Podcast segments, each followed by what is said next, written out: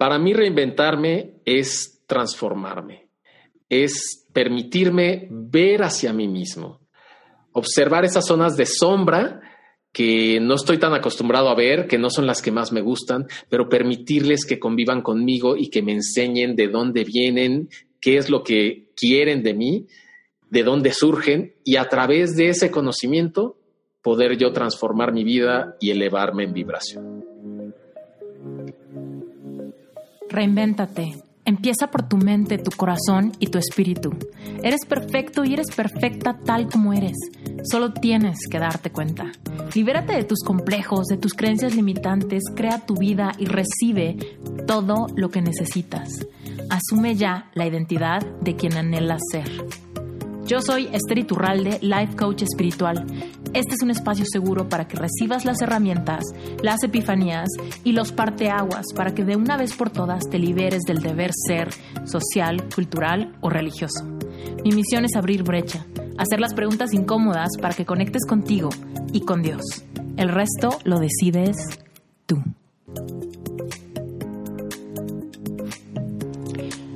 Omar Velázquez está certificado como facilitador de Diksha por Oneness University de India, en donde también cursó el Oneness Deepening Process. Él está certificado como instructor de meditación, como coach angelical y asimismo como Master in Coaching Ontológico. Él ha participado en retiros, talleres y prácticas espirituales en ashrams, templos y escuelas en México, Estados Unidos, India, Nepal, Tibet, Turquía, Malasia, Indonesia, Tailandia y Japón. Actualmente él imparte sesiones grupales y personales de meditación, sesiones de Diksha en un grupo presencial, imparte talleres sobre mantras, meditación, él es instructor de hinduismo e imparte sesiones presenciales y a la distancia de coaching de vida, coaching espiritual y coaching angelical. Omar Velázquez también está casado con Andrea de la Mora. Y quizá conoces a Andrea de la Mora porque, pues además de que tiene una audiencia muy grande, Andrea de la Mora también ya estuvo en Reinventate Podcast y su episodio es uno de los más escuchados, de los más atesorados y de los más comentados. Si no lo has escuchado, vete para atrás, es uno de los primeros, pero bueno, es Andrea de la Mora. Pasando a otro tema, algo padrísimo con Omar es que Omar es uno de los speakers invitados en Reinventate Summit Online 2019. Así como lo oyes, Omar viene con una masterclass padrísima y con dos meditaciones guiadas en vivo. Va a estar increíble, te va a gustar la historia de Omar, te va a caer increíble, así como a mí fue de verdad un episodio que disfruté muchísimo grabar. Siempre digo lo mismo, pero es cierto. Lo disfruté cañón, es un tipazo y seguramente te vas a dar cuenta de que no te estoy mintiendo. Pero bueno, si tú todavía no tienes tus boletos para Reinventate Summit 2019, apúrate, porque nos estamos acercando mucho, mucho, mucho al evento. Y recuerda que si compras tus boletos con anticipación, vas a tener tiempo para prepararte, para preparar muchísimo tu intención, para empezar a, contenir, a consumir todo el contenido de tu kit de bienvenida para que te empieces a preparar, empieces a hacer un par de meditaciones, establezcas tu intención, etcétera, y que realmente puedas sacarle todo el jugo al summit. Pero bueno, si tú estás confundido y nunca has escuchado de esto todavía, quizá llegaste a reinvéntate con este episodio, te lo explico rapidísimo. Reinventate Summit es un evento online, o sea, no importa dónde vivas, lo único que importa es que tengas conexión a Internet. Pero bueno, este evento online nace gracias a que Reinventate Podcast se ha mantenido número uno en toda Latinoamérica en temas de salud, autoayuda y empoderamiento humano. Reinventate Summit es un evento que nace gracias a que diario recibo mails, comentarios, mensajes directos de personas que me piden más contenido, más respuestas, más herramientas, exactamente cómo hacerle para realmente catapultarnos y transformar aquella área de nuestra vida que no funciona. Es un, es un momento para que nos unamos más y aportemos más. Son cuatro días donde vas a recibir masterclasses en vivo impartidas por más de 30 speakers que han sido invitados de Reinventate Podcast. Ya nos contaron su historia de reinvención y ahora vienen a ayudarte a que termines de despertar tu conciencia para que transformes tu vida y puedas por fin reinventarte. Cada día vas a transformar tu visión ante cuatro pilares importantes de tu vida. El primer día del summit vamos a hablar de espiritualidad, porque somos seres espirituales teniendo una experiencia física. Me has escuchado decir esto muchas veces. Es crucial que conectes con tu creador y que actives tu sabiduría divina y tus talentos únicos, esa intuición, esa habilidad para trascender las experiencias de tu vida. El segundo día vamos a hablar de salud física y emocional, porque nuestro estado de salud física se crea en las profundidades de nuestro estado emocional. Cuando aprendes a liberar tus propias emociones, catapultarás tu salud y en serio vas a crear la experiencia física corporal que quieres vivir. Así que libérate de inseguridades físicas, de complejos y de síntomas de enfermedad. El tercer día, emprendimiento con propósito, vamos a hablar de cómo vivir de eso, de tu pasión, de tu propósito, de tu vocación, porque no se trata solamente de tener dinero o de tener un trabajo seguro, se trata de que tengas claridad ante tus sueños y generes creencias empoderadoras que te lleven a manifestar la abundancia económica y emocional de estar impactando vidas con tu vocación. Y finalmente, el cuarto día del summit, vamos a hablar de cómo crear una visión de vida. Es decir, vas a fortalecer la capacidad de manifestar tus sueños y vivir una vida plena. Esto implica un viaje de autodescubrimiento constante, resiliencia, profundo amor propio y conexión espiritual. Vas a generar tu propia visión de vida para que te permita ser una persona feliz y empoderada en todas las áreas y etapas de tu vida, aún en los momentos complicados y en los momentos tristes, porque sabemos que esta vida no se trata solamente de ser felices, se trata de trascender, se trata de crecer, se trata de sentir. Así que bueno, si quieres ser parte de este movimiento, te estamos esperando. Compra tu boleto para el Summit ya. El Summit es el 7, 8, 9 y 10 de noviembre del 2019. Así que no sé en qué momento estés escuchando este episodio, pero córrele a la página web reinventatesummit.com. Summit se escribe Summit con doble M, reinventatesummit.com y vas a encontrar que ahí puedes comprar tu boleto inmediatamente pero es muy importante que te apures porque los precios están muy bajos ahorita por lanzamiento. Conforme nos acerquemos al evento, los eventos cuestan los boletos cuestan 97 dólares, lo cual quiere decir que cada masterclass te va a costar como 2 dólares 50. O sea, súper, súper poquito.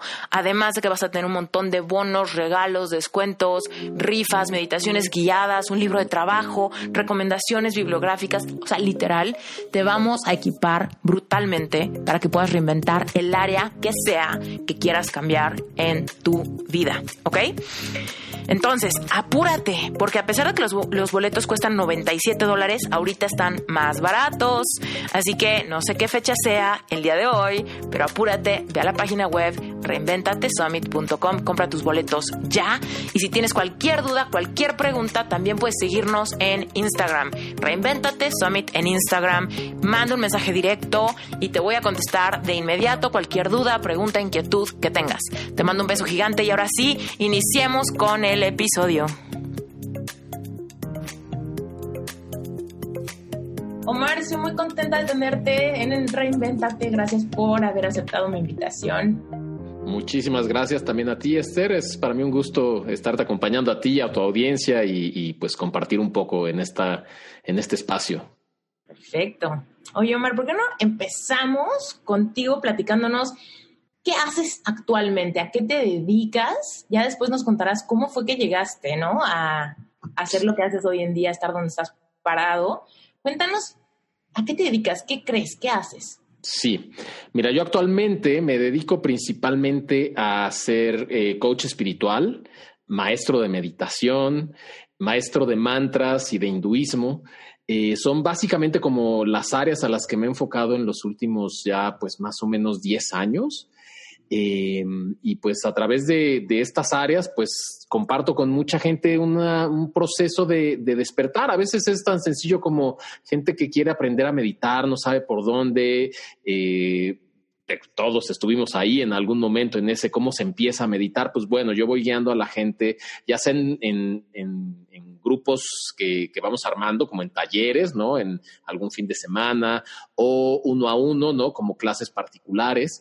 De la misma forma, pues hacemos eso también con, con gente que está buscando como un despertar espiritual en sí mismos acompañado también de la meditación en la mayoría de los casos, pero que va más allá de la meditación misma, ¿no? Cuando donde hay como heridas que sanar, donde hay como, como aspectos del ser que no han sido descubiertos por esta persona que son importantes que comience a contactar con ellos. Todos tenemos un llamado en algún momento y la gente que me busca de pronto es porque ya siente que algo en su vida eh, merece transformarse, ya las cosas no le están funcionando de la forma en la que están.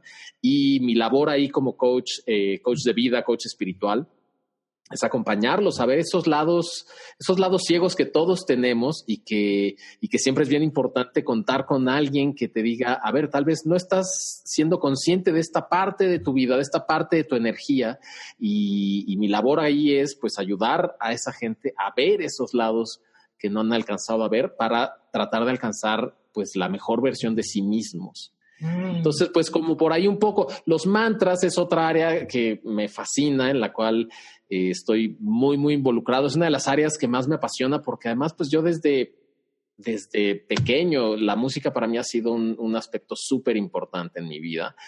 Y, y de pronto cuando descubrí que existía algo llamado mantras en donde se unían dos cosas que me gustaban tanto como la espiritualidad y el autoconocimiento y, no solo el autoconocimiento, el conocimiento del ser, del ser con S mayúscula, de este gran ser al cual pertenecemos todos.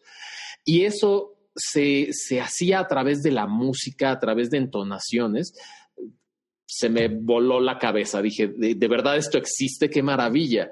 Y recuerdo las primeras veces que oí mantras, pues ni siquiera sabía qué eran, estaba yo nada más, no podía dejarlos de oír, estaba como, como con muchos deseos, sí, enamorado totalmente, con muchos deseos de oírlos más y conocer, no sabía ni, no, no conocía bien ni siquiera el concepto de mantras cuando la primera vez que, que, llegaron a mi vida. Entonces, esta es un área que he querido yo desarrollar mucho porque se me hace una herramienta súper transformadora de una forma muy amorosa muy literalmente hablando, armoniosa, ¿no? A través de, de, armonía, tanto, tanto refiriéndome a armonía como el balance de la vida, pero también refiriéndome a armonía como las notas en armonía, en balance entre ellas, ¿no? Estamos acostumbrados a escuchar la palabra armonía asociada a música, entonces como que es, para mí es mágico que, que se una a las dos partes, ¿no? A la parte armoniosa del ser, pero también al mismo tiempo a la parte armoniosa de la manifestación sonora.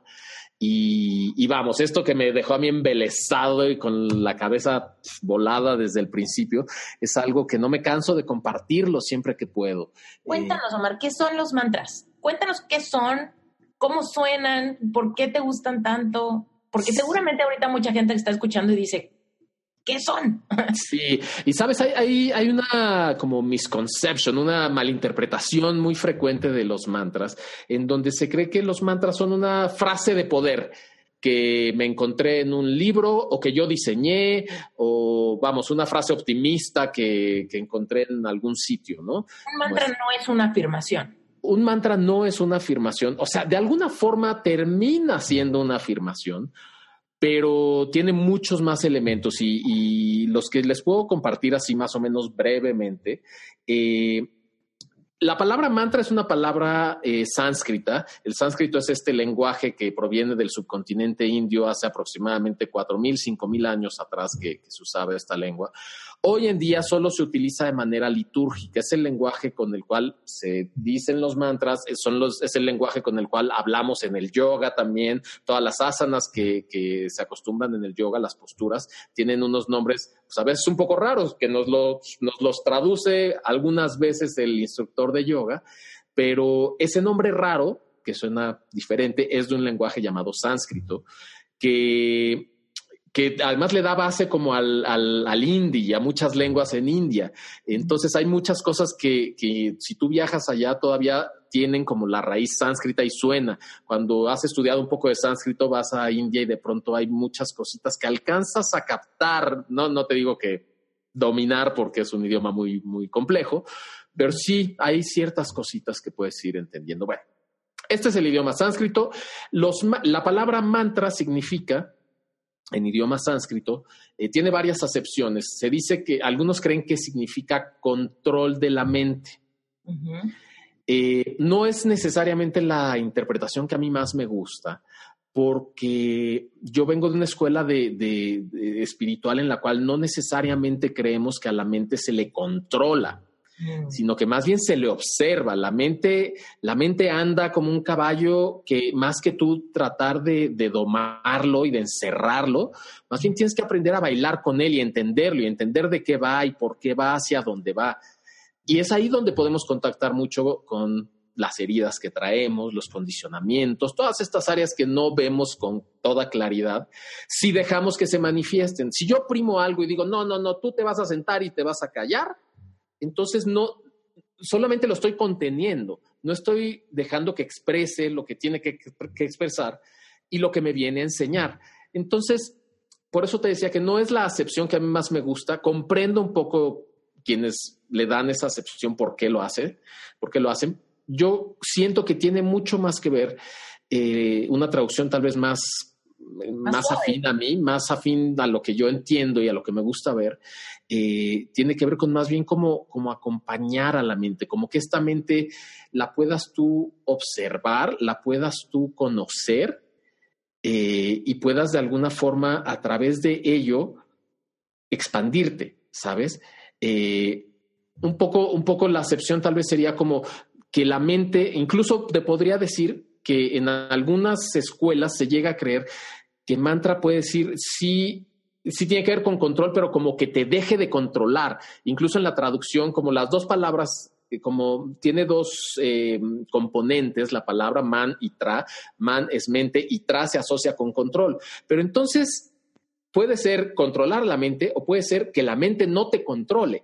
Mm, y esa es una acepción que a mí me gusta aún más, porque sí, la mente nos viene controlando y marcando la agenda al humano promedio. Que no te arrastres tu mal viaje, ¿no? Porque muchas veces es tu mal viaje cuando estamos pensando cosas quizá que no nos llevan hacia donde queremos ir, entonces viene la mente controlándote, llevándote hacia donde no quieres ir. Así es, así es. Esta mente que, que como tal vez algunos ya hemos podido observar, está basada en el miedo, está basada en, carencia, está basada en separación.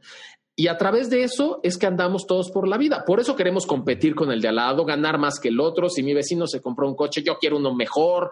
E, e, es una separación entera y una desarmonía, ¿no? de, del espíritu realmente. Tu espíritu en realidad es todo eso opuesto a lo que la mente hace. La mente separa, la mente compite, la mente pelea, eh, la mente va con miedo y tu espíritu no. Tu corazón va de otras cosas, tu corazón va de unión, de todos somos uno, tu corazón va de empatía hacia los demás, no de competir, de que a todos nos vaya bien, porque de nada sirve que solo a mí me vaya bien y a ti no. Al final, si no estamos todos bien, que es un, eso es uno de los conceptos bien interesantes, incluso en alguno de los mantras, en donde se habla de, paz, ¿no? La paz no, no solamente es hacer esfuerzos por lograr la paz, la paz viene de un lugar en donde todos estemos bien. Ese es el principio. Si yo me preocupo de que solo yo esté bien, están ahí las semillas puestas para el conflicto, la guerra, la falta de armonía. Entonces, tenemos que buscar, y uno de los mantras más eh, que, más me gustan en el hinduismo, habla justo de eso, de cómo la paz es súper importante para que todos estemos bien. Tiene que, tiene que, haber, tiene que, más bien al revés, para que haya paz, todos tenemos que estar bien. Y entonces a través de un mantra, por ejemplo, como ese, yo lo que hago es a través de palabras en sánscrito, que ya están en las escrituras hinduistas. Este, es un poco como, como el fundamento de los mantras originalmente. Vienen de escrituras antiquísimas, de las escrituras que le dan fundamento al hinduismo y un poco de ahí se surge también el budismo, porque también hay mantras en budismo y en otras tradiciones, ¿no? Eh, de Oriente, a partir de estos conceptos como de, de la época védica que se le conoce, las escrituras más antiguas de India. Eh, uno de estos mantras, justo el de la paz, uno de los muchos que hay mantras a la paz, viene en uno de estos textos y lo que dice básicamente es que a todos nos vaya bien, que a ti te vaya bien. O sea, yo voy a pedir, voy a rezar en este mantra, por así decirlo, voy a invocar que a ti te vaya bien. No voy a invocar que me vaya bien a mí, que es lo que estamos acostumbrados, ¿no? Y cuando rezamos decimos, ay, que me vaya bien, que me vaya bien. Este es otro concepto, es si yo lo que busco en este texto, en esta recitación, es la energía de la paz, no la voy a alcanzar si, si, no me preocupo de que tú y tú y tú y tú y todos estemos bien. Lo decreto aquí y una vez que lo decreto y lo repito varias veces o me ha acompañado días, semanas, meses este mantra, eventualmente yo me pongo en esa energía y yo me vuelvo un instrumento de ese buen mensaje, de ese buen propósito. Y yo hago lo que me toque para que no solo me vaya bien a mí y sea lo único que me importe, como la mente separada aspira a ser, ¿no? Sino que me vuelvo más la esencia del espíritu y comienzo yo a hacer bien por los demás, que te vaya bien a ti también. Oye, si yo te doy un poco más, te va mejor a ti, ten un poco más. ¿Sabes qué me estás recordando? Y creo que le cae como anillo al dedo lo que estás diciendo a la masterclass que salió en Relevante Espiritual, que es la membresía mensual que es el patrocinador de, de Reinventate es que hay una ley universal que se llama la ley de la unidad o la ley de oneness, ¿no? Así es. Que es que todos, todos somos uno. Entonces, cuando tú te separas y envidias o rechazas lo que alguien más tiene o hace o disfruta, tú automáticamente estás bloqueando que eso lo tengas tú también. Así es. contrario, cuando te unes a la celebración por lo que alguien más tiene o pides o esperas bendición sobre alguien más, también o sea, indirectamente estás también pidiéndolo hacia ti, te estás uniendo a la energía que, que ya recibe aquello que tú deseas para ti mismo. Así es. Sí, es, para mí es como súper sencillo, ¿no? Y, y, bueno, también en el hinduismo hablamos del karma, ¿no? Es acción y consecuencia. Yo no puedo esperar que me vaya bien a mí si yo le ando metiendo el pie a todo el mundo, ¿sabes? ¿Por qué? Porque entonces yo estoy sembrando la energía ahí afuera de que meter el pie está bien. Alguien también lo va, me va a ver y va a decir, ah, sí, está bien. Mira, le va un poco bien a Omar en la medida en la que le metió el pie para él salir ventajoso. Oye, sí, funciona. Lo hace uno, lo hace otro. Eso se va exponenciando. Y entonces al ratito alguien va a venir a meterme el pie a mí. Entonces, en ese mismo orden de ideas, eh, de lo que se trata es de comprender de que tan somos uno que lo que tú hagas en este momento hacia alguien, un bien, un bien que le hagas a alguien más, va a volver a ti. De hecho, ya ha llegado a ti. Tú ya has tenido cosas, ya has tenido, a veces le llamamos suerte, casualidad, eh, qué buena onda tal persona que me dio, que me compartió, que me llevó. Qué buena onda esa persona. Pero yo no hago lo mismo. Entonces yo solito estoy cortando el flujo, ¿sabes? yo, eh, así como alguien fue ese, ese mecenas para mí, ese patrocinador de un bien hacia mí, así como lo fue alguien, no fue por gracia, así nada más, es, es, algo que me toca trabajar, no es ya gratis, me toca hacerlo para alguien más, porque si no, entonces, ¿de dónde salen los que me lo dan a mí? Sino de nosotros mismos haciéndolo por los demás, ¿sabes?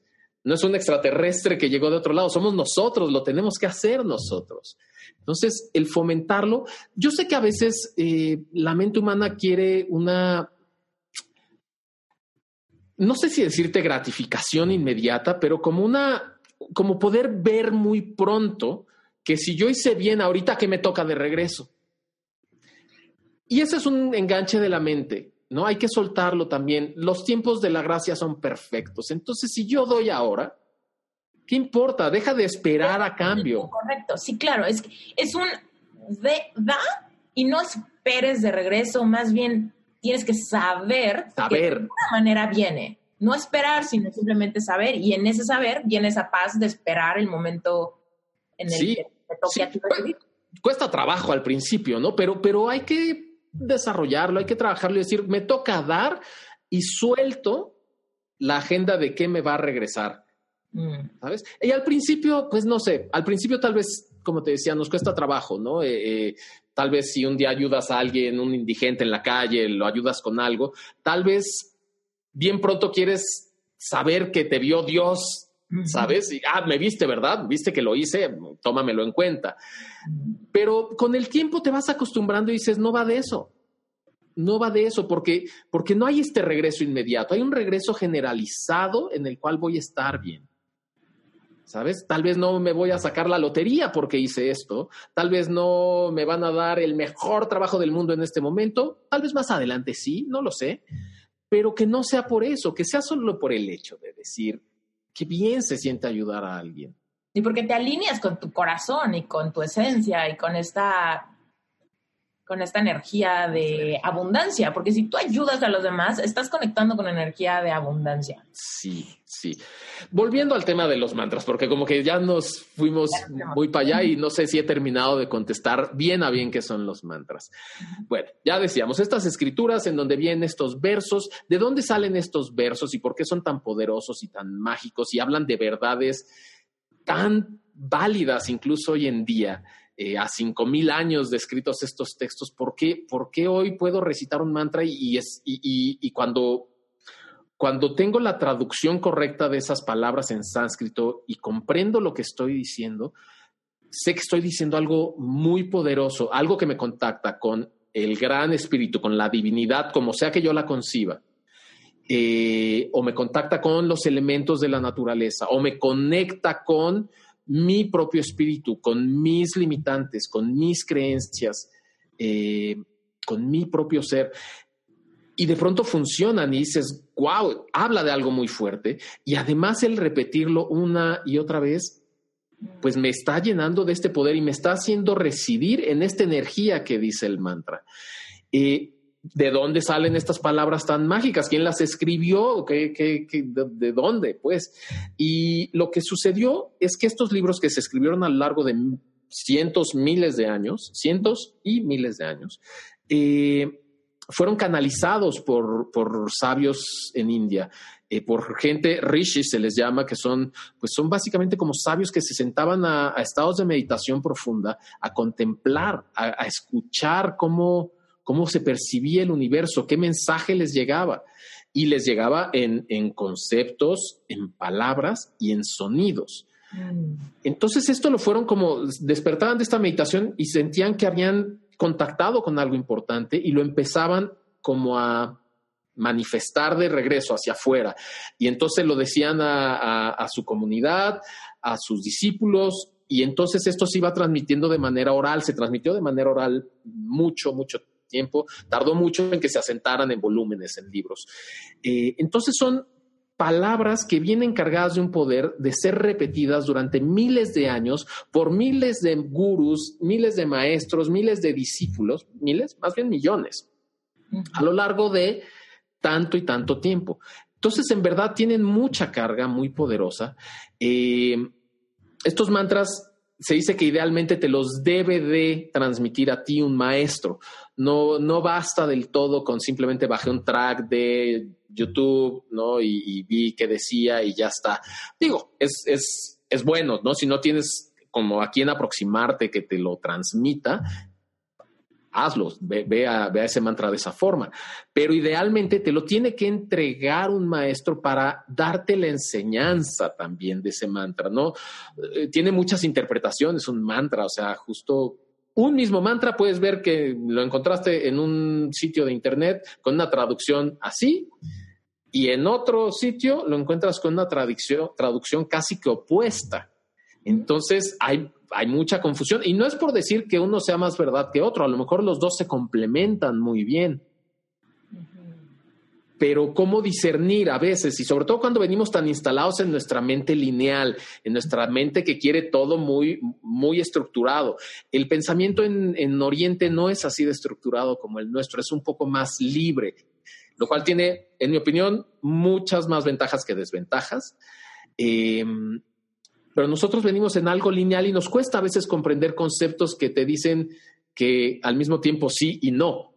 Tú dices, no, no, espera, espera, ¿cómo que sí y no? Dime sí o dime no.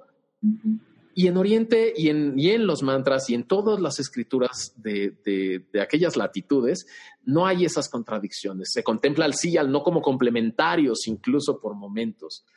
Eh, entonces, es mejor de pronto sí tener a un maestro que te diga, Ojo, no te me desvíes en esto que creo que estás percibiendo de este mantra. No, no, no, no, no, enderezate un poquito. La enseñanza tiene más que ver con esto, con esto otro, eh, con este conocimiento propio tuyo. No te está diciendo el mantra, claro, ve a pisotear a todos los demás, porque puedes en una de esas tú creer que eso te dice el mantra.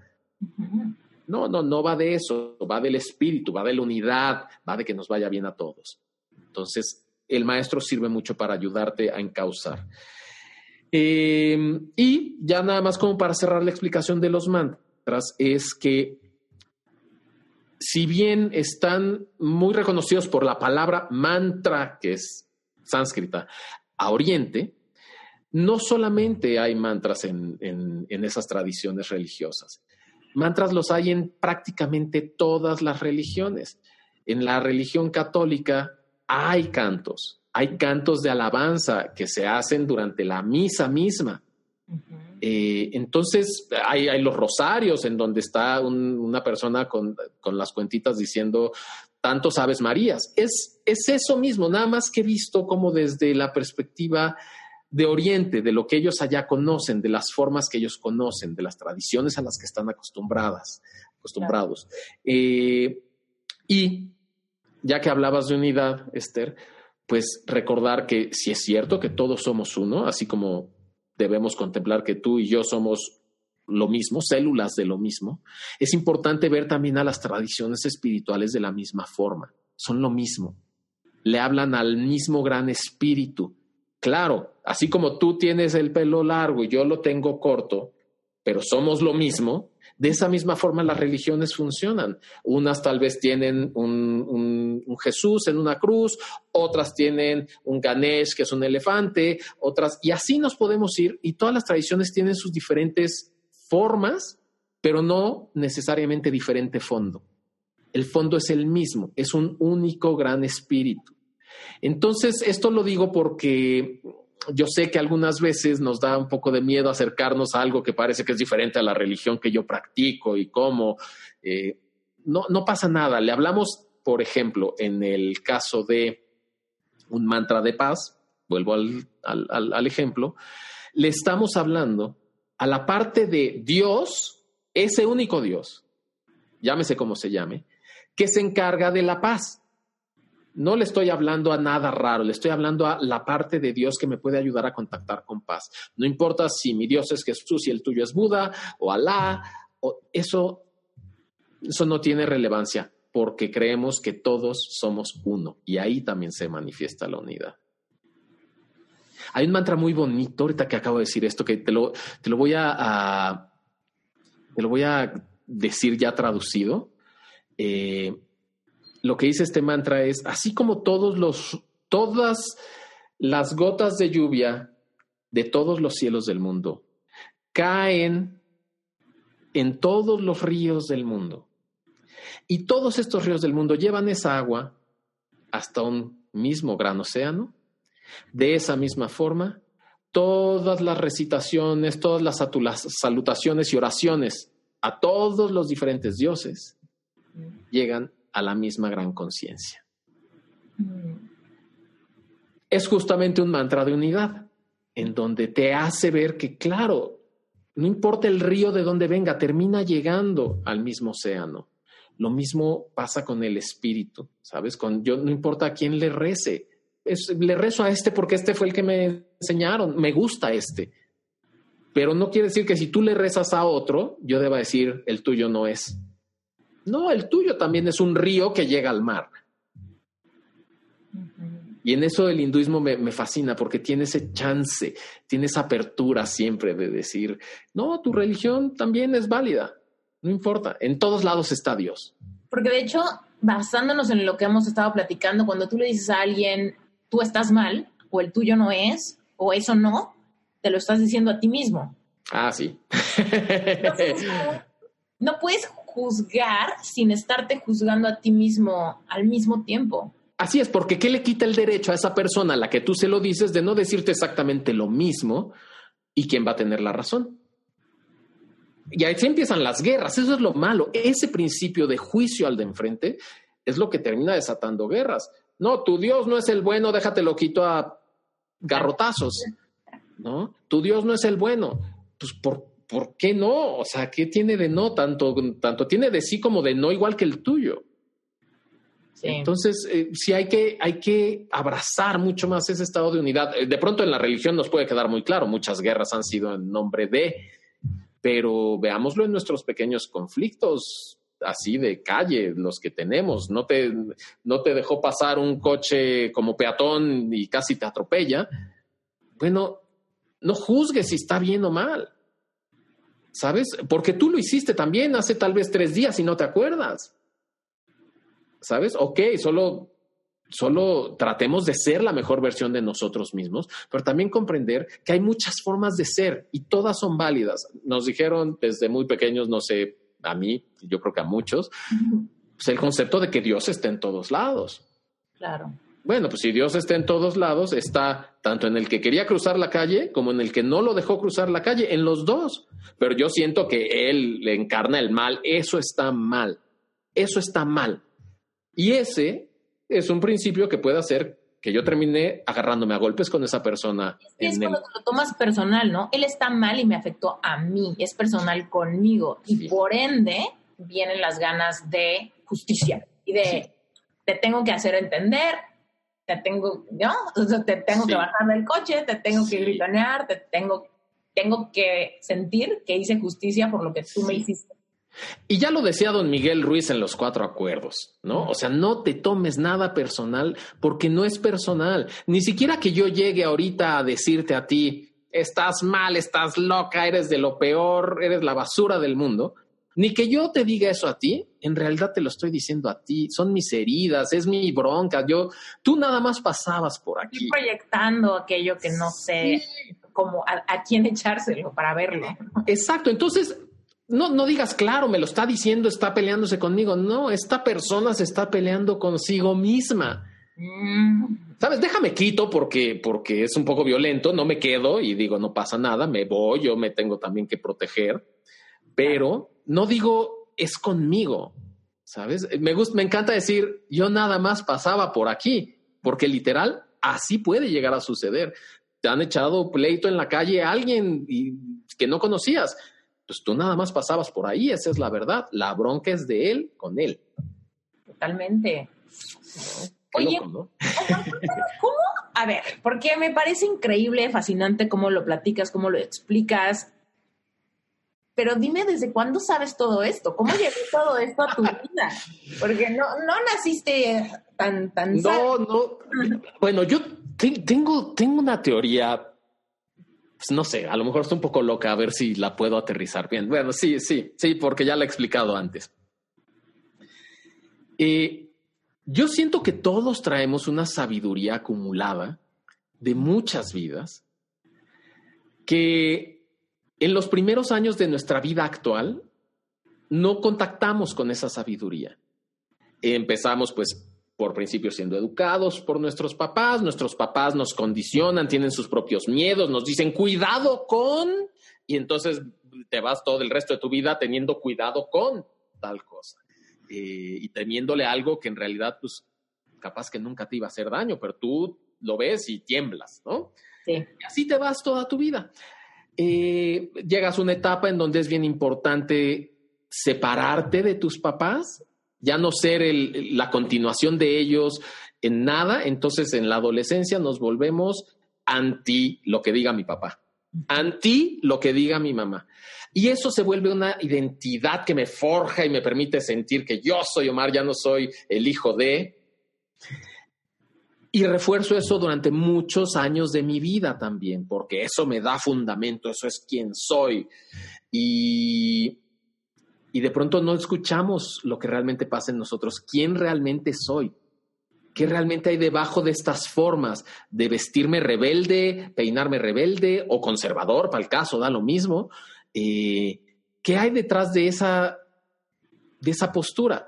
Y yo siento que es e, e, esa, esa parte como muy aferrada a las formas, nos va volviendo erráticos en nuestra vida, porque no fluimos con lo que hay, no fluimos con lo que es, creemos que se trata de nosotros, creemos que si empiezo una relación, se tiene que cumplir lo que yo espero a como de lugar y tengo que controlar a las personas y si no funciona, pues entonces hablo mal de eh, todo un cóctel de expectativas.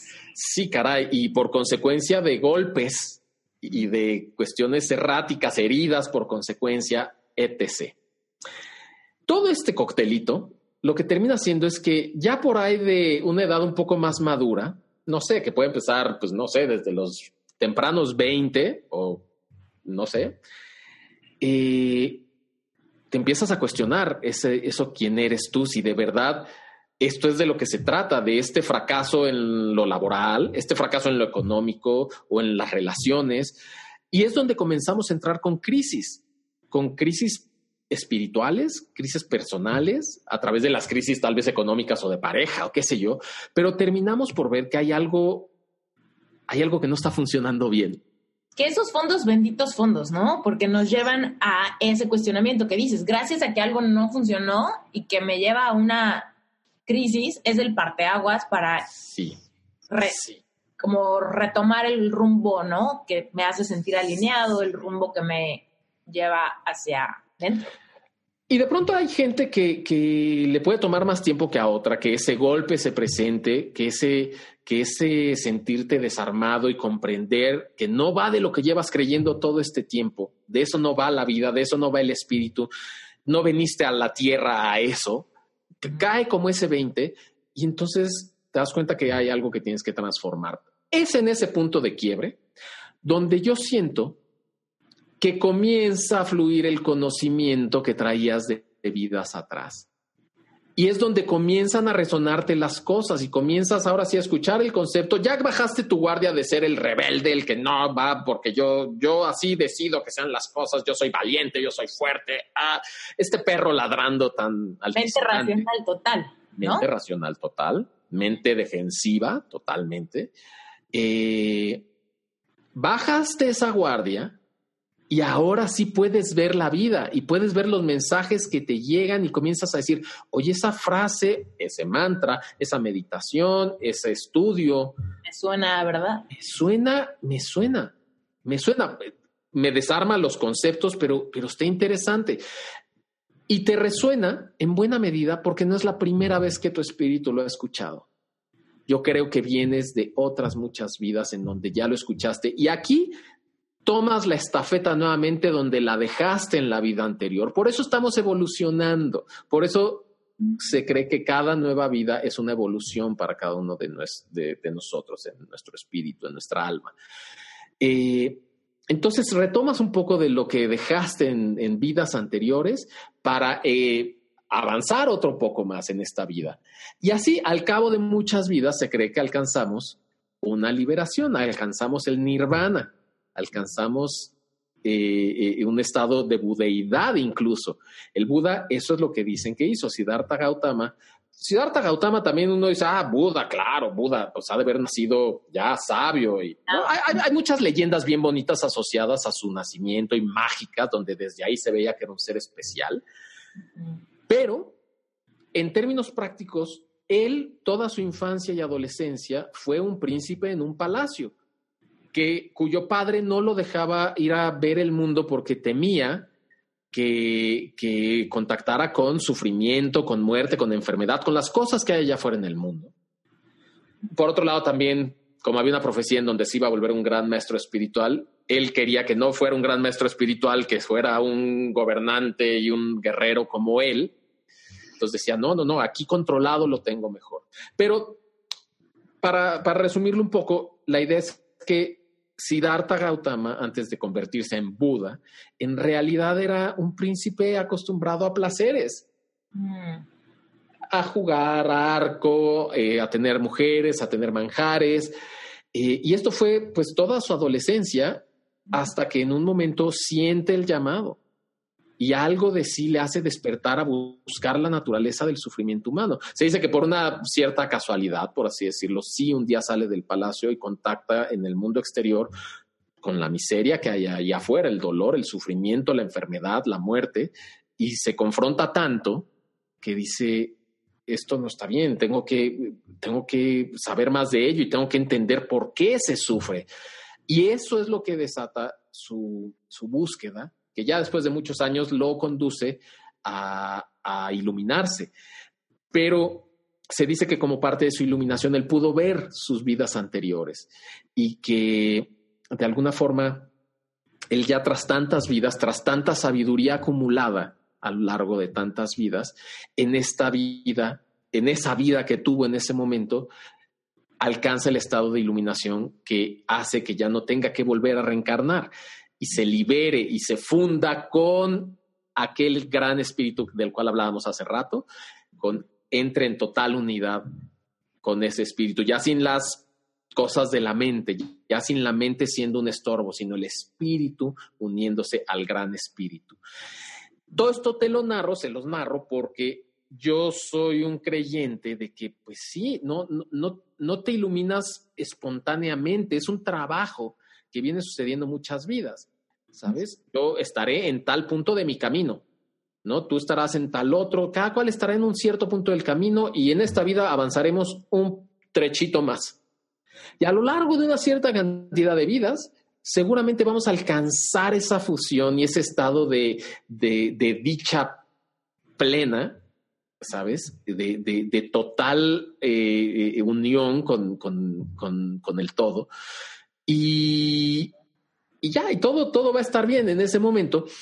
Pero lo que te quiero decir es que no es una cosa espontánea. Y en mi caso, ahorita que me preguntabas, ¿de dónde? Porque no naciste sabiendo esto, es, no nací sabiéndolo, pero sí viaja en mí de alguna forma, esperando a que la experiencia que a mí me confrontó hace 10, 12 años. cuéntanos esa experiencia. Eh, bueno. Bueno, venía, venía yo de un periodo, Esther, de eh, estar mal con el trabajo, no me estaba yendo nada bien. Cuéntanos qué era ese trabajo, porque tú estudiaste cinematografía, ¿no? Así es, estudié cinematografía como, como por una inquietud de expresión, de sensibilidad, una parte artística que, que, pues que, me gusta desarrollar. Me fui a, a, ese lado, estudié cine, hice cine un buen tiempo. Eh, pero es un negocio como muy competido y con oportunidades muy, muy contadas en, muchos casos. Entonces, de pronto encontrar los proyectos y quién los financie y quién no sé qué, eh, no es como tan fácil. Entonces yo venía de un periodo en donde las cosas no se me estaban dando bien, no lograba yo pues pues como la confianza de quien podía invertir en lo que yo quería hacer.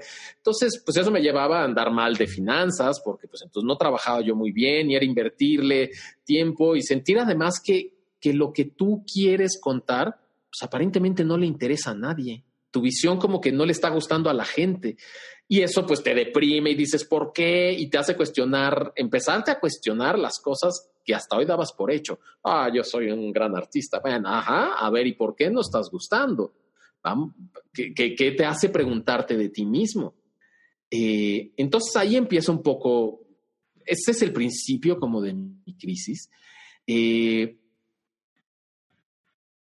de alguna forma se, extiende esa parte eh, profesional, eh, eh, económica y, como de seguridad en uno mismo, se me agrava mucho más en un rompimiento amoroso. Ah, esos rompimientos amorosos, ¿verdad? Pues sí, y sabes, yo me venía ahorrando, me, di cuenta en ese momento, fue tan, me, me, sacudió en tantos niveles y me agarró además en un momento tan vulnerable que de verdad me sentí en despoblado. Hola, interrumpo este episodio rapidísimo para invitarte una vez más a que te metas a Relevante Espiritual, que es mi membresía mensual. Relevante Espiritual es un lugar increíble donde te vas a sentir completamente contenido para platicar tus dudas, hacer tus preguntas y sobre todo profundizar en, tu relación espiritual. Literal, si tú crees en Dios y estás en esta lucha de reinventarte, de cambiar tu relación con el dinero, con tu cuerpo, con tu pareja, con tu trabajo, con tu vocación, con tus clientes, si tú quieres reinventar algo en tu vida y crees en Dios, tienes que trabajar tu merecimiento. Y eso es lo que hacemos en Relevante Espiritual.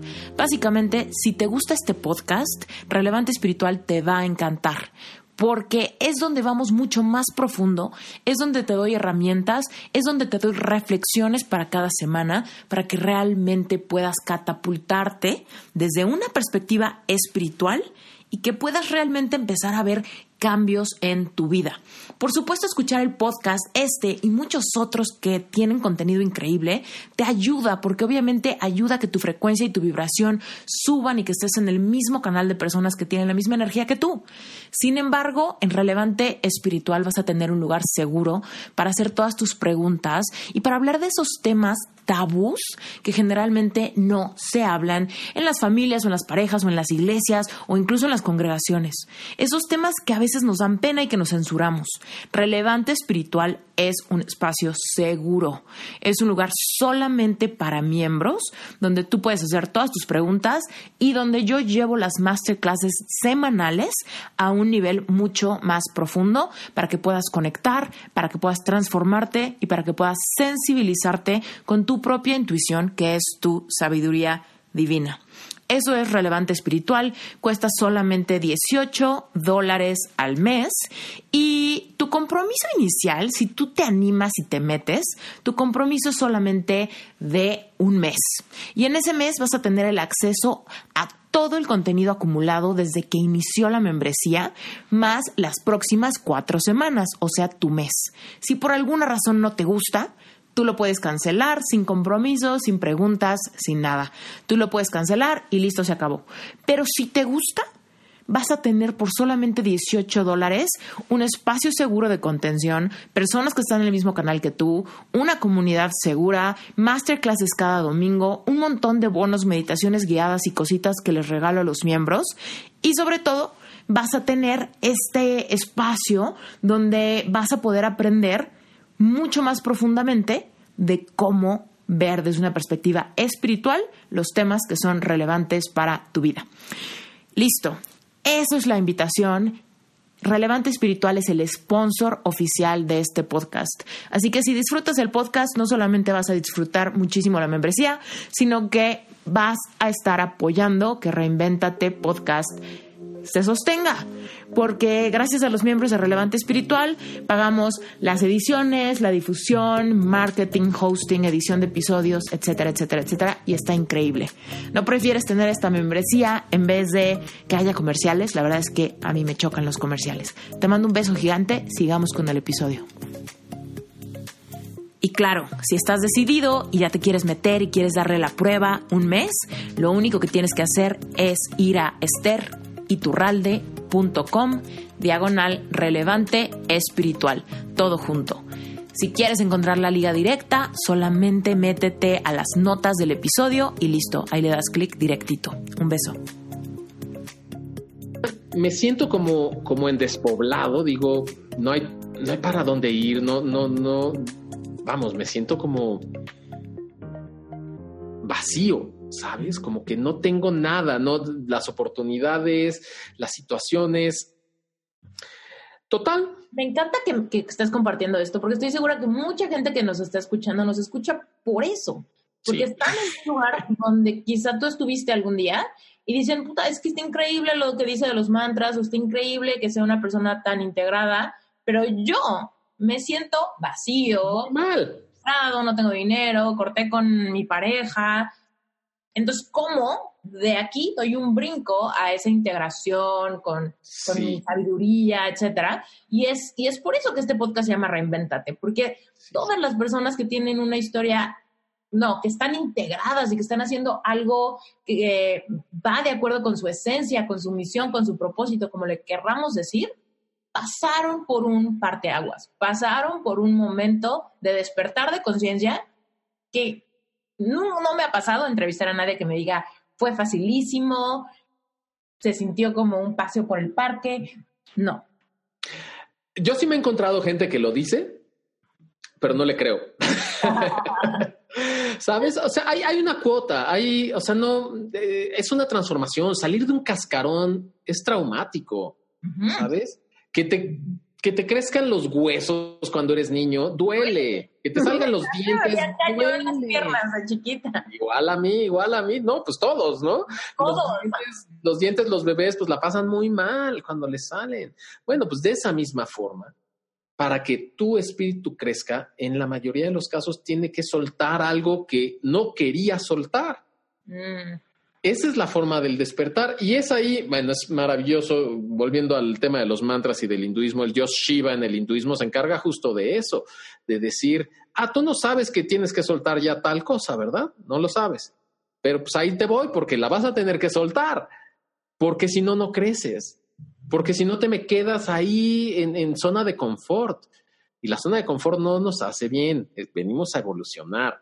Es como agua estancada. Tú puedes poner agua, hermosa y flores hermosas, pero si no permites que eso fluya, se apesta, se estanca y ¿Y qué es fluir? Pues dejar tirar un poco de esa agua por el caño para poder poner nueva agua. Claro.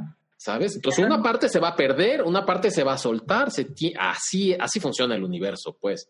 No hay de otra. Entonces, claro, también hay de, de golpes a golpes, ¿no?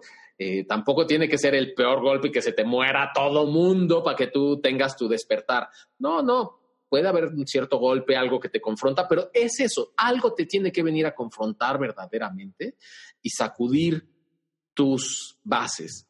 Entonces, tú estabas siendo sacudido en ese momento, profesionalmente, económicamente y amorosamente, y dijiste, ¿qué pedo? ¿Cómo lo...? Sí, ¿qué, ¿qué pasa aquí y de qué va? Bueno, pues mi primer mi primera ajá, que afortunadamente fue casi que el mismo día, fue aquí hay algo más profundo. O sea, no, esto me está doliendo tanto lo que estoy sintiendo que no, es no tiene solamente que ver con la pareja que se acaba de ir, ¿eh? No, no, puede ser, no es lógico. Me, me siento arrancado, desgarrado. No hacía sentido para mí que solo fuera eso. Entonces, me, me abría la posibilidad de que esto estuviera sucediendo, de que estuviera sucediendo algo fuerte dentro de mí, no afuera. Mm. No afuera se fue alguien, sino adentro, ¿qué está pasando? ¿Qué tengo depositado de mí en otra persona que tanto duele en el momento en el que se va, que tanto me desgarra? ¿Por qué me, por qué me está deshaciendo esta situación? Otra de las cosas que entendí rápido, bueno, e-, eso me permitió estar abierto y decir, bueno, pues me toca revisar, va para adentro, va para adentro la revisión. Eh, otra de las cosas que, que aprendí pronto es que me tocó en ese momento pagar la factura de muchas otras ocasiones del pasado en donde yo había dicho, ay, no pasa nada. Ay, me pasó tal cosa fea, tuve otro rompimiento antes, lo que fuera. Y yo donde yo me vi muy valiente y dije, no pasa nada, no me duele. No, no me duele, yo ya estoy, yo listo, no hombre, mira, jugando al valiente, jugando al que me vean fuerte. Mente. Máscaras, protectores. Máscaras, protección, sí, sí, sí. Eh, y entonces me di cuenta que también era tan fuerte en esta ocasión el golpe porque, porque traía acumulación, acumulación de dolores. Mi padre había fallecido un año antes también, esa fue otra parte que no, que no te platiqué, que no les platiqué. Y, vamos, mira, me dolió mucho que mi papá muriera, por supuesto, ya tenía una enfermedad que, que esperábamos ya que, que, que, muriera de años atrás. Eh, me dolió, pero yo decía, ¿por qué me está doliendo más esto otro nuevo que tiene que ver con una persona que conocí hace tres años. O sea, ¿cómo me puede doler incluso más que, que mi papá murió este mismo año? Ah, o sea, ¿qué, qué, qué está, dónde estoy? ¿Qué, qué pasa? Dando cada rol, Ajá, sí. ¿Qué pasa con esto? Entonces, bueno, me di ese clavón, me di el chance de, de observar. Dicen que cuando el alumno está listo, el maestro aparece. Y empezaron a llegarme la cantidad de maestros, Esther, que, ¿qué te puedo decir? ¿Qué te puedo decir?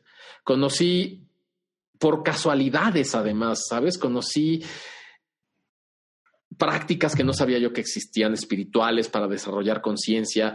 Encontré el significado de tener un guru y es un guru que mantengo hasta la fecha a través de una práctica que conocí una práctica hinduista y, mi guru vive en el sur de India, es un gran maestro iluminado eh, que, que lo conocí a través de estar roto en ese momento y de que por una coincidencia, ya sabemos que las coincidencias pues no son otra cosa más que magia pura, magia divina sucediendo por una de estas situaciones, alguien me condujo aquí en México. Me dijo, ah, oye, ¿y, por qué no vas en una entrevista de trabajo? Además, nada que ver, estaba yo viendo cómo recuperarme laboralmente y fui a una entrevista de trabajo y un compañero me dijo, oye, este, ah, pues qué buena onda en lo que estás. Oye, pues yo estoy tomando unas meditaciones que van de tal cosa, ¿no, no quieres ir? Ah, pues órale, vamos un día.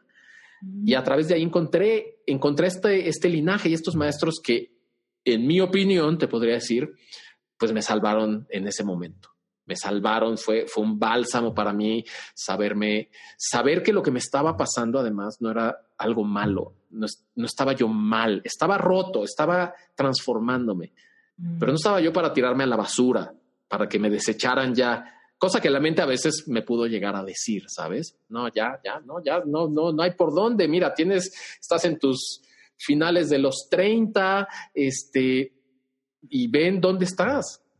No, no, ya no sirves, casi, casi puede llegar a ver ese pensamiento. Demasiado tarde para reinventarte, es eso, demasiado tarde para volverlo a iniciar, para establecer Hombre, significado. Si alguien está ahí en ese momento, en este momento que no lo crea, sí siempre hay reinvención posible y enriquecedora, ¿no? O sea, no, no desesperarnos.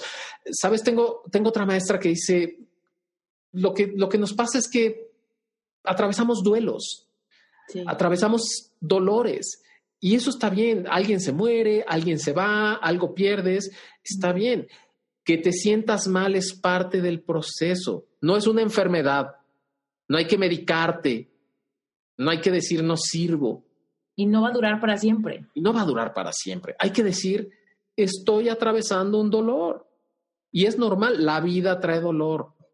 Claro, procuremos en la medida de lo posible. Es parte de la experiencia. Yo digo todo el tiempo en mis cursos, somos seres espirituales teniendo una experiencia física. Entonces, a pesar de que seas espíritu, esta experiencia física se trata de sentir.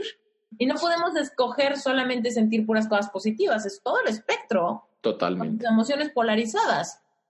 Eso también lo comprende el concepto de la unidad, que hemos hablado de él mucho hoy el decir tan, tanto válido es lo que me gusta como lo que no me gusta. Las vine a vivir las dos experiencias. Si experimento abundancia, siempre está el potencial de experimentar escasez. Si experimento un enamoramiento profundo, también activo automáticamente la posibilidad de la polarización de perder ese amor y sufrir ese, esa, dolor o lo que sea. Sí, claro, totalmente. Aquí un poco la idea de lo que pude aprender y hoy, y hoy, y hoy con gusto le transmito a toda la gente con la que trabajo es en la medida de lo posible alejarnos del sufrimiento. Eso sí es otro concepto. El dolor, el dolor es parte de la vida, ¿no? Yo, yo estoy poniendo un clavo en una pared y fallo y me pego en, el dedo, me va a doler. El dolor es parte de la vida, sí o sí. Ahora, lo que tengo que reconocer y decir, claro, me duele, me duele, qué mal, me duele. Eso es todo. No se vale, no, no sirve a ningún propósito, no sé si se valga o no, nada más no sirve a ningún propósito productivo. El decir, soy un menso, siempre me pasa, no sirvo para nada y sabes qué, se me está poniendo horrible el dedo, qué tal que lo pierdo, qué tal que me lo amputan y luego toda la mano y luego no puedo trabajar y no tengo dinero y muero solo y pobre porque nadie me va a querer. Dices, oye, eso te das cuenta que es pura invención de tu mente. Sí, y el poder de tu mente se activa para crear la realidad que, a la que tú estás. Y es donde luego la gente dice, ves, tenía yo razón. Pues sí, lo acabas de generar tú solito. Y lo malo es que la gente que, que termina diciendo, ves, tuve razón, eh, se reafirma en eso una y otra vez. Entran en un loop. Claro, ya vieron que si decretan negativo y sucede negativo, qué inteligente soy, yo sé anticiparme, yo sé verlo bueno, pues tú lo estás generando solito y lo vuelven a hacer porque ya creen en su poder. Dicen, yo sé ver, yo, yo me sé anticipar, mira, va a pasar tal cosa mala y pasa tal cosa mala. y no hay, nunca cae ese 20 de que si tú lo estás creando, tú puedes, un poco usando la palabra que no queremos usar mucho, puedes controlar tu mente para crear diferente. Sí, totalmente, totalmente. Entonces, pues bueno, de ahí, de ahí que, que, que entonces este, esta posibilidad de, de liberarte un poco de, de, de, esa mente que engancha tanto con el sufrimiento. eh, mira, la mente, la mente es una cosa muy interesante en muchos sentidos, ¿no? ¿no? No, es la mala del cuento tampoco, el ego o mente no es el malo del cuento, es una parte que nos compone, hay que aprender a jugar con ella.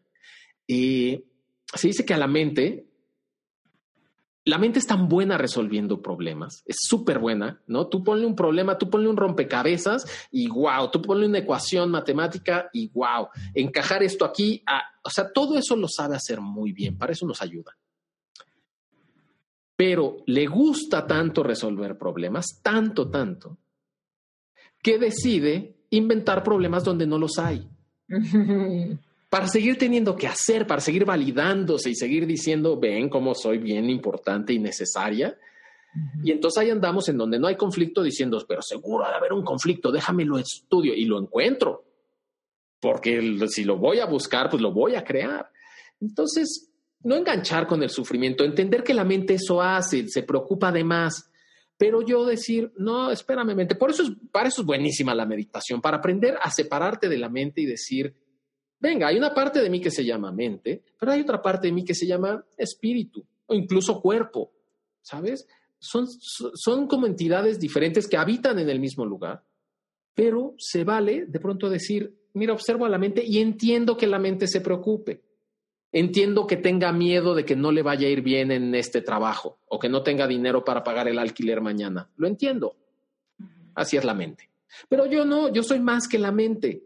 Entonces déjame a mí estar en paz y observo a mi mente haciendo sus locuras. Poquito a poco, la mente, sin estar ella en el control del todo tú, dice, ah, bueno, no me están haciendo mucho caso. Y solita se ralentiza, solita se calma. Para eso nos sirve mucho la meditación y nos ayuda, por lo tanto, a no enganchar tanto con ese sufrimiento y decir, venga, me golpeé con un martillo en el dedo, duele, pero todo esto otro que está diciendo la mente, eso no es cierto. Y de las cosas que nos dice la mente, Esther, el 99% de las cosas no son reales, no suceden. ¿Y qué tal que te pasa esto? ¿Y qué tal que esto otro?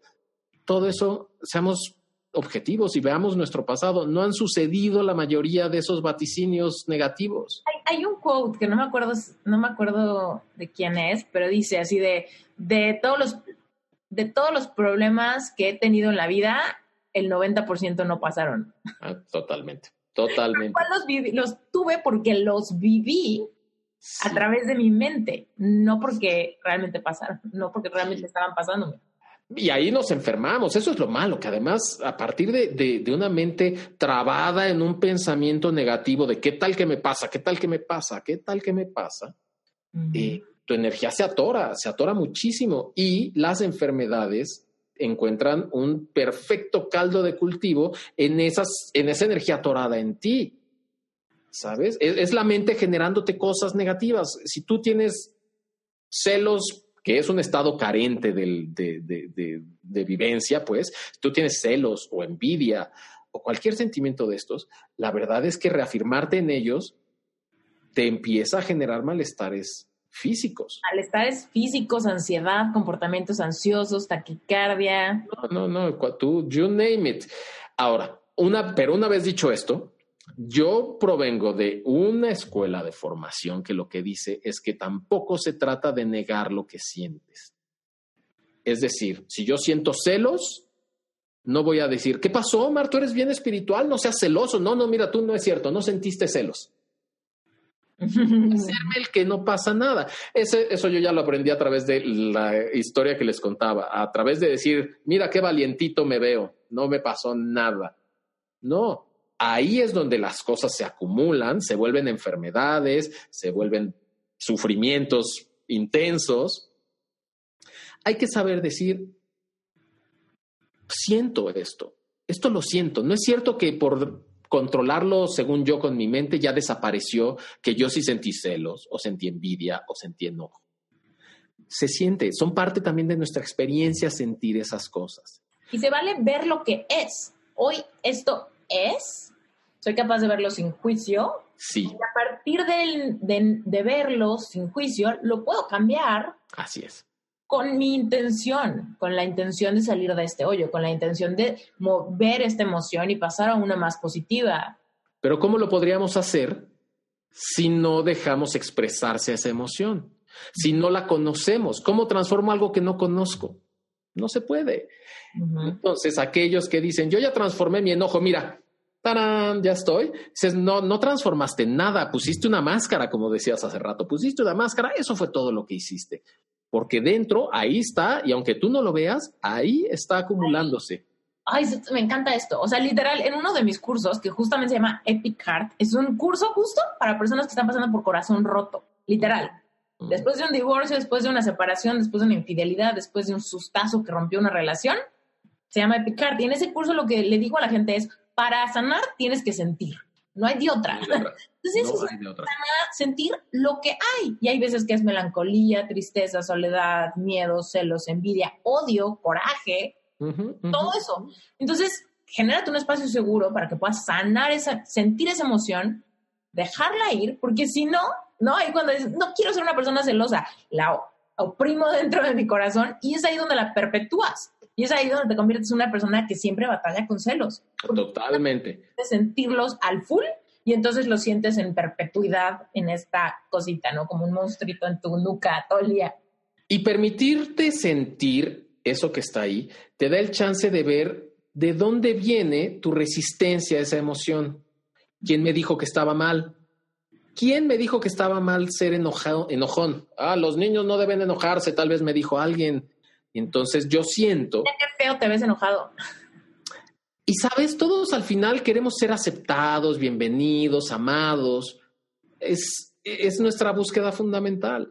Entonces, si tú me dices que a la gente enojona no la quiere nadie, yo no quiero ser enojón, pero es algo natural que surge en mí. Surge en todo el reino animal. O sea, ¿qué te digo? No sé, un, un oso tal vez envidia la cueva de, del otro oso, porque ahí refugia mejor a sus ocesnos. Entonces, tal vez va en una de esas a, a montarse una batalla con él para quitarle, o el salmón quitárselo en el río. O sea, son comportamientos naturales de pronto como humanos nos creemos ya más allá del reino animal, superiores a ellos, sin entender que somos parte del reino animal y que tenemos estas emociones también. Tenemos miedos, tenemos enojos, tenemos envidias, tenemos celos, tenemos muchas cosas, pero que nos enseñaron a calificarlas como malas. Y entonces si yo tengo un sentimiento malo, calificado así entre comillas, entonces eso quiere decir que seguro yo soy malo y lo escondo. Si soy malo, entonces nadie me va a querer. Por lo tanto, déjame escondo todo eso en donde nadie lo vea y ni siquiera yo lo vea. En esa sombra. Porque vamos, nada malo pasaría si yo digo, mira, sí soy envidioso. Nada malo pasaría si esa envidia que yo siento eh, se le escondiera yo a los demás siempre y cuando yo sea honesto conmigo y diga, sí, sí tengo envidia.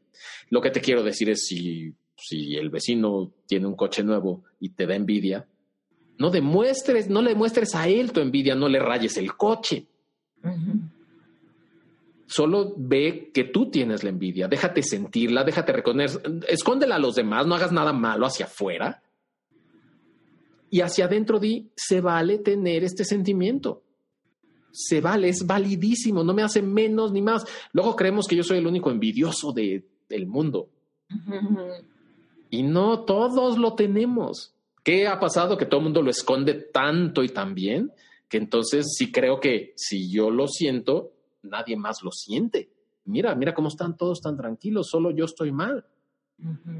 Y eso me desvalora, me desvirtúa, me hace sentir mal, por eso lo escondo hasta de mí mismo. Y eso es terrible porque no te conoces a ti. Las emociones que en verdad surgen en ti y jalan tus hilos, no las conoces. No las puedes transformar, no puedes tener una mejor vida en la medida en la que tú no te des chance, como dijiste hace un momento, de volver a sentir lo que está ahí. Y pues nada, eso fue lo que me tocó en su momento. A ver, Omarcito, ¿dónde andabas que no habías sentido tal y tal otro? pues a sentirle, mano. Y a través de sentir, fue un trabajo arduo, fue un trabajo largo el, ese despertar, te digo, a través de muchos maestros afortunadamente que se fueron presentando. ¿Hace cuánto tiempo fue eso, Omar? 12 años más o menos. Más o menos. Vamos, traía yo ya, ya había cosas que, que, que estaban llegando un poco antes, ¿sabes? Que estaban empezando a despertar cositas en mí. te puedo decir que creo que siempre he visto un poco diferente la vida Creo que tengo un cierto tipo de, como de sensibilidad a ciertas cosas, pero estaban operando como para el lado no tan constructivo. ¿no? Mira, en ese inter, venía, hablábamos un poco de mi profesión. En ese inter también comienzo, bueno, hago mi trabajo. Me, me, doy el clavón, las cosas se me empiezan a alinear, comienzo yo, me dejé que me doliera, dejé que me, me, envolví en el dolor. La cantidad de gente que me decía, amigos o familiares, oye, pero pues ya llevas mucho tiempo, ¿no? Ya, oye, pues échale ganitas, esa famosa frase, esa famosa frase que decimos acá en México, échale ganitas, ¿no? Como queriendo decir, no estás haciendo tu parte, mándale, esfuérzate un poco más. Y pues yo le quería dar un golpe a cada persona que me decía eso, ¿no? Yo decía, es que, es que, es que eso hice antes me, puse en el, ah, ya no pasa nada. Y eso es lo que quiere ver la gente. La gente que te estima te quiere ver bien. ¿No? Y les duele verte mal. Sí. Entonces, ojalá y tú sanes lo más pronto posible. Incomoda, incomoda verte mal. Y entonces me estás retando, quiero que te sacudas eso y que estés bien ya. Mira, muchas veces abrazamos al que llora, no por consolarlo, sino porque no soporto verlo llorar. Me hace sentir muy mal a mí que tú llores me contacta con cosas que me dan miedo, que no puedo manejar, mejor ya deja de llorar, ándale, ¿sabes? Entonces, bueno, de alguna forma guarda cierta buena intención, pero, pero sí me, querían empujar a un lado que era para mí ya no funcional. No, ya, ya, ya, decía yo, sabes, además sentí que me dolió tanto ese momento de mi vida, con tantas circunstancias confluyendo, que dije, ¿sabes qué? Yo ya no quiero pasar por esto una vez más en de esta forma. Si ya está doliendo, de una vez hasta el fondo, que duela hasta el fondo. Que... Nada. Vamos hasta las últimas consecuencias. ¿Qué es lo que no he visto? ¿Qué es lo que hay que sanar? Entonces me dejé envolver por el dolor fuerte. Eh, fue duro, fue difícil, pero poco a poco comenzaron a coincidir cosas, a alinearse cosas en mi vida y de pronto en uno de esos momentos de desesperación surge el trabajo y me empieza a ir muy bien en el trabajo, me contratan en un lugar donde puedo dirigir con mucha libertad, en donde los proyectos fluyen uno tras otro, el dinero entonces empieza a llegar, ya puedo estar tranquilo en ese lado. Eh, y, así comienzan a pasar las cosas, comienzo a conocer gente nueva, no solo, no, no, me refiero a parejas, me refiero a amistades, a, a, gente que ya no vibraba tan denso como yo vibraba antes, esa se empezó a cambiar y empezó a llegar la gente que resonaba con esta nueva vibración que yo tenía. Y, entonces todo comenzó a ser como mucho, mucho mejor en mi vida.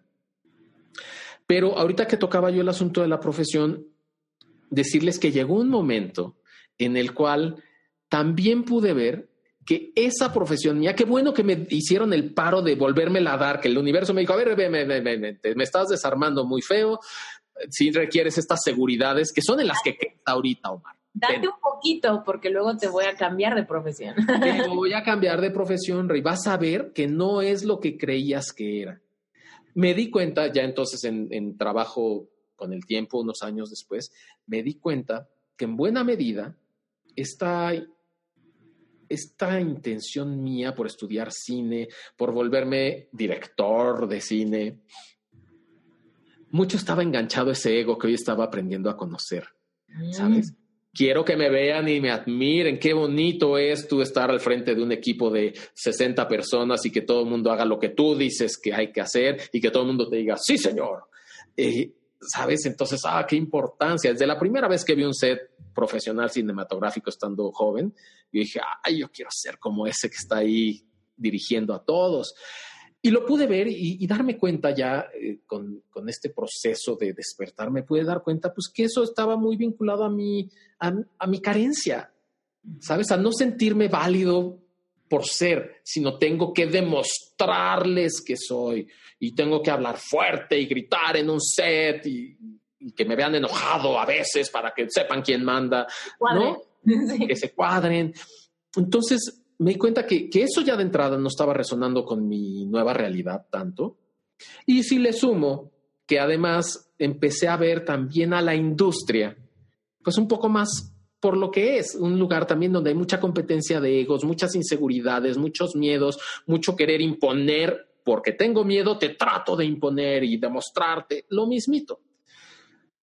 Ya no resonó tanto conmigo, estaba yo en un momento en donde ya además mi, esto que se destapó en mí me empezó a hacer fluir mucho y comprender mucho y hablar de ello con afluencia y, saberlo compartir, que entonces ya me estaba buscando gente para, oye, ¿y tú me podrás dar una sesión, tú qué onda. Me empezó a buscar más la gente. Y, en algún momento dije, me sentí con la confianza de decir, venga, puedo soltar un poco esta parte cinematográfica. No la suelto del todo porque si hay una parte que, estoy reinventando en la cual sé que puedo seguir filmando, puedo, pero desde otro lado, desde otro ángulo, desde un lugar más integrador y no separador puedo hacer este trabajo mejor y ponerlo al servicio de la luz y de la humanidad misma. ¿Sabes? Y sé filmar muchas cosas, puedo hacer documentales y eso es lo que, lo que termino haciendo, que hablen de todo esto y que hablen de, de la fuerza del espíritu o de la fuerza de la naturaleza misma o de lo que tú me digas, o ficción y hacer películas que tengan también que ver con esta temática. ¿Sabes? Ya, ya no necesariamente estoy en ese lugar de que lo que quiero es fama y reconocimiento. No, ya estoy en un lugar en donde me siento preparado para decir, pongo lo que yo sepa hacer, sea lo que sea, lo pongo al servicio de los demás. El verdadero servicio. Y si la vida entonces en su gran sabiduría me protege y hace que me entre el sustento de, de ese o de otro lado, no importa.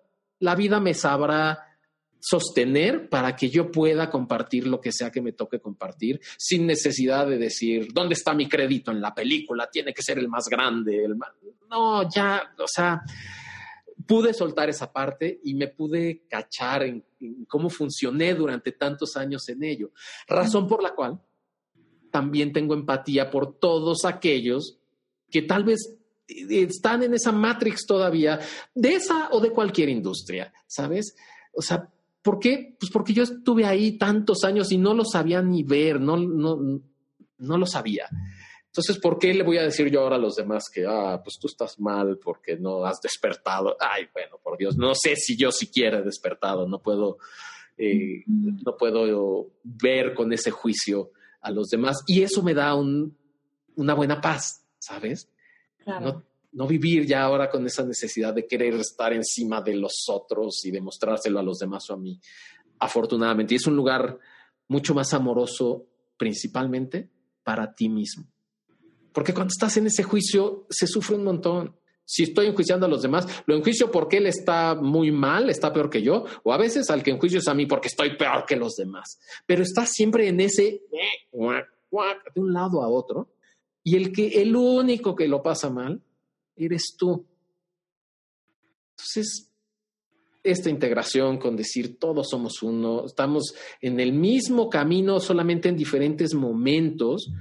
Y así como yo, ah, qué tal que creo que alguien va más atrás, pues así me ve, me podría ver alguien más adelante. Alguien que va más adelante que yo podría decir lo mismo de mí. O sea, ¿cuál es el sentido de eso? ¿Para qué? ¿No? Entonces ahí, agradezco, fíjate lo, que, lo que son las cosas. Y yo creo que esto es algo que ojalá y les llegue a, a todos aquellos que están pasando un momento difícil. Llega un momento en el que puedes incluso agradecer ese peor momento de tu vida y decir, gracias que sucedió este peor momento de mi vida, porque si no, no hubiera tenido esto otro, no hubiera despertado a lo que siento ahora. ¿Me falta mucho? Yo creo sí, ¿no? Tengo un camino y, en esta y en muchas vidas, creo yo, ¿no? Eh, pero hoy, hoy me siento mejor conmigo mismo y agradezco esas malas experiencias. Eh, así para muestro un botón, o sea, la verdad es que gracias a, a, a esta transición, pues conocí a la que es hoy en día mi alma gemela, a mi actual pareja. Nos encontramos, Andrea y yo, en un, nos conocimos en un curso de mantras. ¿Sabes? Es, es como, o sea, si no hubiera yo escuchado un mantra por primera vez, el cual tuve que venir a escuchar porque tenía la vida destrozada y porque la resonancia del primer mantra que oí me cautivó y me seguí por ahí y quise aprender más y tuve estas revelaciones. Si no hubiera sido eso, no voy a ese curso de mantras porque no hubiera sabido ni qué eran los mantras. Y ahí conozco a la persona con la cual hoy formo una familia. Entonces, que, que sepan y que estén tranquilos que siempre cuando nos toca perder algo, es porque algo más grande se está cocinando, porque te están quitando lo pequeño que tenías, tu limitante, te la están quitando. En este momento se ve como tu todo y como tu mundo y como que lo pierdes y por qué me quitan. Pero siempre va a venir un regalo mayor después. A veces tarda, hay que ser pacientes. Quisiéramos que fuera inmediato, eventualmente llega a ser inmediato, pero en otros casos pueden ser semanas, meses, años en que veas que lo que te quitaron era para llegar a esta otra instancia. Y hoy puedo volver atrás y decir, no hubiera sido posible si no pierdo aquello. Gracias. Y gracias incluso a la persona que se fue. Gracias por irte. Y su espacio para despertar. Yo fíjate que algo que digo todo el tiempo, justo, justo es lo que dijiste tú, de lo, lo peor que me ha pasado es lo mejor que me ha pasado. Sí.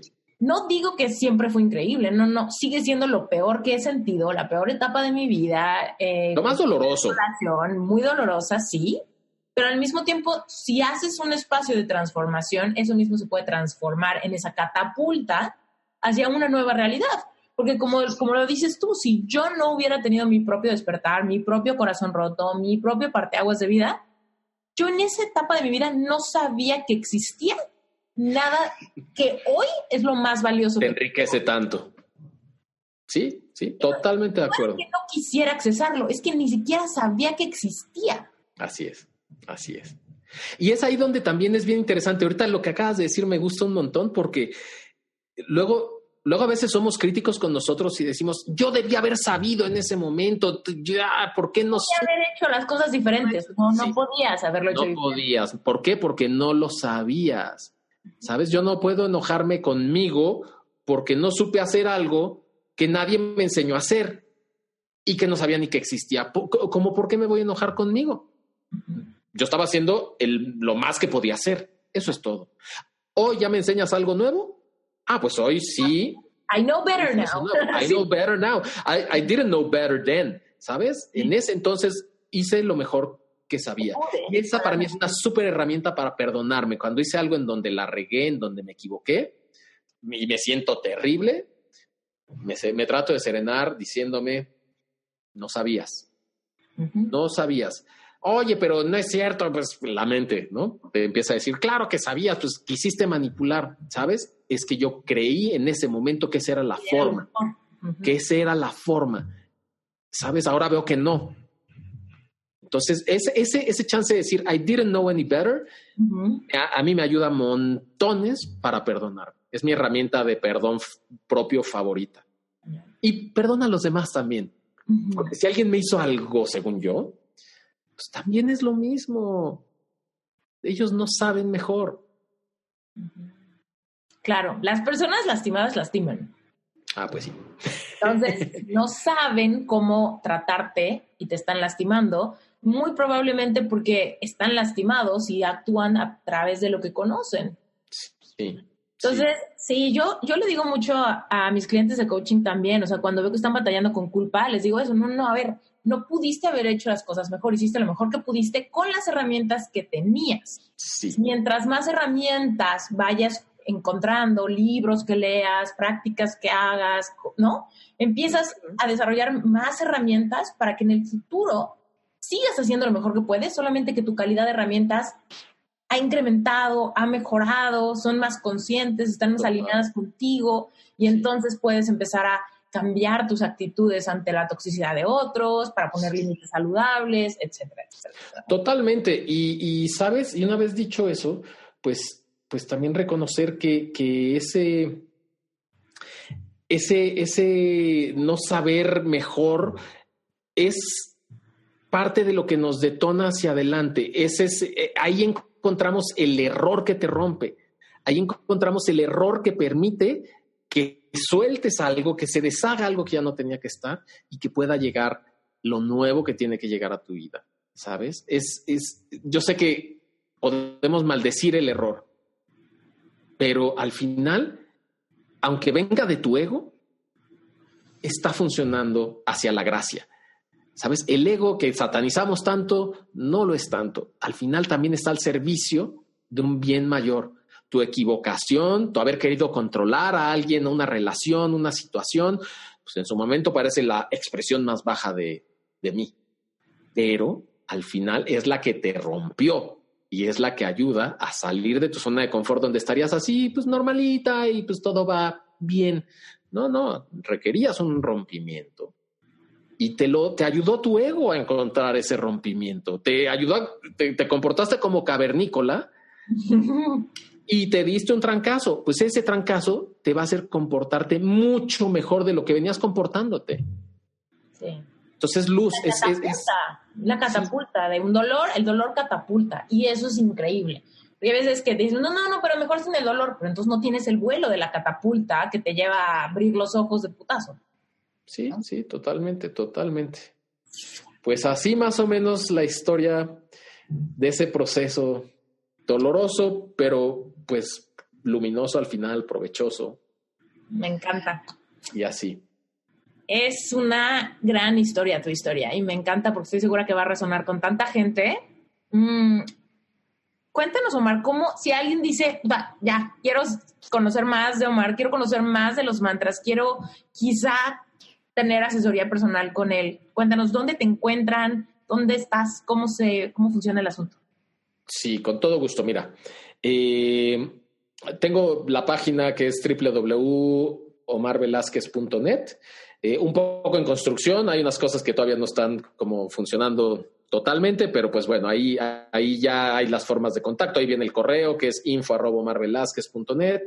Eh, las redes sociales, que en Facebook me encuentran como marvelazquez.om, igual que en Instagram. y eh, bueno, decirles que ahí en, las redes y en la página publico cuando viene un taller, ya sea presencial, ya sea en línea, eh, ahí lo publico. los presenciales pues suceden pues mayoritariamente en Ciudad de México, que es donde vivo. De igual forma, doy consultas personalizadas, ya, ya lo decía al principio, en donde, eh, pues ya sea para enseñarte a meditar o enseñarte a, a, mantralizar o bien canalización de algún tipo o un proceso ya más sostenido de coaching espiritual y de vida, eh, pues eso también, ahí hay el espacio en donde si estamos en la misma ciudad, si están en Ciudad de México, el espacio físico, nos vemos físicamente, ¿no? Y si no, desde cualquier lugar del mundo tengo consultantes en muchos lados, ¿no? En todos lados del mundo y entonces nos vemos a través de, Skype o de FaceTime, ahí nos ponemos de acuerdo y tenemos las sesiones también en línea que eh, en mi experiencia son igual de provechosas energética y transformativamente que una sesión estando presencialmente juntos, ¿no? Entonces, pues si les interesa, ahí están las, los lugares donde me pueden contactar, me escriben y me dicen qué les interesa, eh, platicamos un poquito y, y acordamos cuál sea el mejor camino para cada uno, porque también me ha pasado que alguien me dice, pues no sé qué, pero me interesa algo, me interesa expandir, me interesa ver más allá de lo que estoy viendo, qué me recomiendas. Y dependiendo de las circunstancias de la persona, platicamos un poquito, ya les puedo hacer una recomendación. Ah, mira, vamos a empezar tal vez con clases de meditación nada más ahorita, primera, una primera aproximación así tal vez. O no, tú directamente traes un problema muy puntual que urge empezar a, a trabajar y hacerlo evolucionar vamos a iniciar un, proceso sostenido, ¿no? Mm. Y así, dependiendo un poco del caso, o si ya alguien trae clarísimo, no, pues yo he oído que el coaching está increíble, quiero transformar mi vida en tales aspectos, pues ahí está la, posibilidad, ya me lo dirán más directamente y, empezamos el trabajo de esa forma, ¿no? Todas las ligas las voy a poner en las notas del episodio, así que para los que nos están escuchando, si se te fue muy rápido, ya sabes que las encuentras ahí, las ligas a la página de Omar, su mail, redes sociales, ahí lo vas a encontrar. Buenísimo, pues espero, espero oír de ustedes. Omar, ha sido un placer tenerte en Reinventate. Gracias por tu tiempo, por la apertura, por la vulnerabilidad y por, por cómo compartes todo esto, porque creo que es increíble ver que una persona tan em, empática como tú, también es una persona tan espiritual y muchas veces nos sentimos intimidados por alguien que tiene una práctica espiritual tan, tan formada y decimos, no, no, pero no me va a entender, ¿no? Y, no, tú, tú abres el paso a, a esa vulnerabilidad, así que estoy segura que a mucha gente le va a resonar. Siempre lo más aterrizado que podamos, ¿no? Es, es somos, somos eh, humanos andando por las banquetas y en las calles, ¿no? No, no hay, no hay nada demasiado mágico o extraño, es solamente aprender a vernos, ¿no? Aprender a vernos, a reconocernos y eso es todo de lo que se trata, ¿no? pues bueno, ojalá, ojalá la plática de hoy le haya resonado a muchos y pues en algo, en algo les ayude a verse a sí mismos, ¿no? Dalo por hecho. Buenísimo, pues un gusto. Muchísimas gracias por haberte quedado hasta el final de este episodio. Solamente quiero cerrar pidiéndote un favor. Si puedes dejarnos un review y un comentario en Apple Podcast, sería increíble porque nos ayudas a seguir rankeando en los primeros lugares en toda Latinoamérica. Y por último, recordarte que si estás interesado en formar parte de Relevante Espiritual, te estamos esperando. Es un lugar seguro donde de veras vas a tener contención para brindarte más apoyo en el área de tu vida que sientas un poquito frágil y que quieras conectar con Dios y despertar esta habilidad espiritual que tenemos todos de escuchar nuestra propia intuición para tomar decisiones y seguir avanzando hacia convertirnos en una mejor versión de nosotros mismos. Y segundo, no olvides que en noviembre ya se acerca eh, Reinventate Summit del 2019. Así que si vas a querer ser parte de este movimiento, de este evento online de cuatro días, ve comprando tu boleto para que te salga muy barato y para que puedas ir teniendo el contenido extra que te voy a regalar por haber entrado con anticipación. ¿Sale? Cualquier duda puedes seguirnos en Instagram en arroba reinventate summit o por supuesto directo conmigo en arroba esteriturralde. Gracias porque tú haces realidad este podcast. Te mando un abrazo. Bye.